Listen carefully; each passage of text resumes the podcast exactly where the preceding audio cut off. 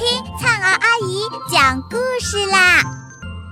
亲爱的小耳朵们，欢迎收听《一千零一夜》，我们将进入一个甜蜜梦幻的世界，用耳朵沉醉其中吧。小麻雀的故事，在很久以前，有一只非常憨厚忠诚的小麻雀。他每天早晚两次都去朝拜他们的鸟王孔雀，并且四季如一，从不迟到早退，而且还早到晚退。鸟王非常看重他的忠诚。有一天，小麻雀在空中飞行着寻找食物，当它飞越一个山丘时，无意中看到一群鸟在山中聚会。于是，他停下来，只听到一只鸟说道：“我们这个鸟群一天天的壮大起来了。如果大家都各有自己的想法，而没有一个集体的观念是不行的。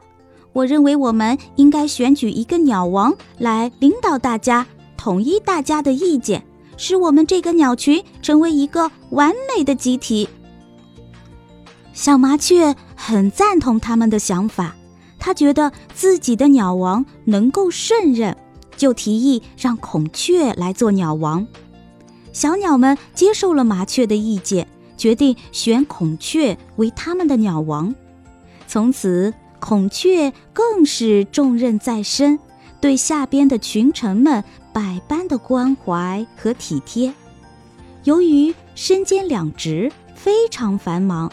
孔雀便命令小麻雀做他的助手，小麻雀一下子提高了身价，从此它忠实的为鸟雀们服务。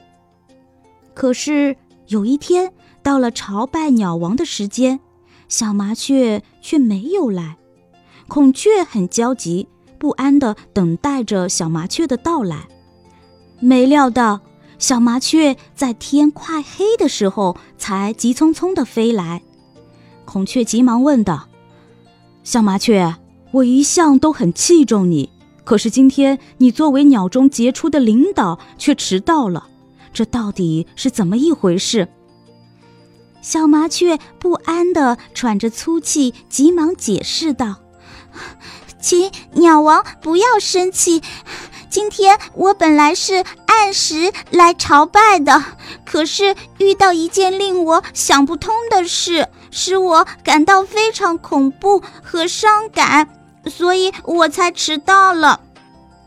孔雀急忙问道：“你到底遇到了一桩什么想不通的事情？”小麻雀解释道：“今天清晨，我看到有个猎人在我住所的下面。”张起了大网，还打了木桩，在网上撒下一些谷子，然后大摇大摆地离开了罗网，隐蔽在远处。我觉得他行踪可疑，就悄悄地观察他的动向。就在这时，恰恰有两只白鹤从这里飞过，只见它们旁若无人，随心所欲地飞翔着，一会儿翱翔在高空。一会儿又盘旋在低空，玩得好热闹。可是谁都没想到，它们落入了猎人的罗网中，翅膀和爪子都被缠住了。白鹤在网中挣扎，却没有用，发出令人恐怖的求救声，而换来的却是猎人得意的笑声。他从远处走来，把白鹤抓走了。白鹤的遭遇使我心惊肉跳，心中充满无限的悲哀和恐惧。正由于这件事使我一路彷徨沉思，一直陷入无限的悲哀之中，所以才迟到了。请鸟王多多原谅，并且禀告鸟王。因为我非常害怕自己掉进猎人的罗网之中，所以不想住在那儿了。孔雀为白鹤的不幸遭遇而叹息，并且安慰小麻雀说：“人的命天注定，只要是命中注定的事情，早晚都逃不掉，是福还是祸，你就听天由命吧。我劝你，最好不要离开自己美丽的家乡。忠心耿耿的小麻雀没有违背鸟王的旨意，并接受了孔雀的规劝。它恭恭敬敬地为孔雀递汤送饭，一直到它吃饱后才离开。从此以后，小麻雀成天提心吊胆地生活着，总觉得灾祸会突然降临。一天，他照常外出视察。突然看到两只小麻雀在地上吵架，他觉得自己是鸟群的首领，看到自己的同类互相打架，不应该视而不见，于是决定飞到地上调解，让他们和好如初。他刚飞到地上，每天让他提心吊胆的事终于发生了。可怜的小麻雀和正在吵架的两只小麻雀。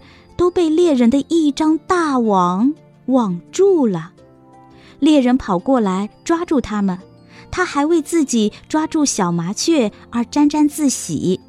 他对同伴们炫耀道：“大家都来看，这只麻雀有多肥多大呀！咱们根本没有见过这么肥大的麻雀。”小麻雀被捕住了，它感到十分伤心，也十分后悔。虽然鸟王对他说过，命中注定的事情是逃不掉的，但是如果当时不听鸟王的规劝，自作主张，立即远离这个令人恐怖的地方，一定不会落到今天这个地步。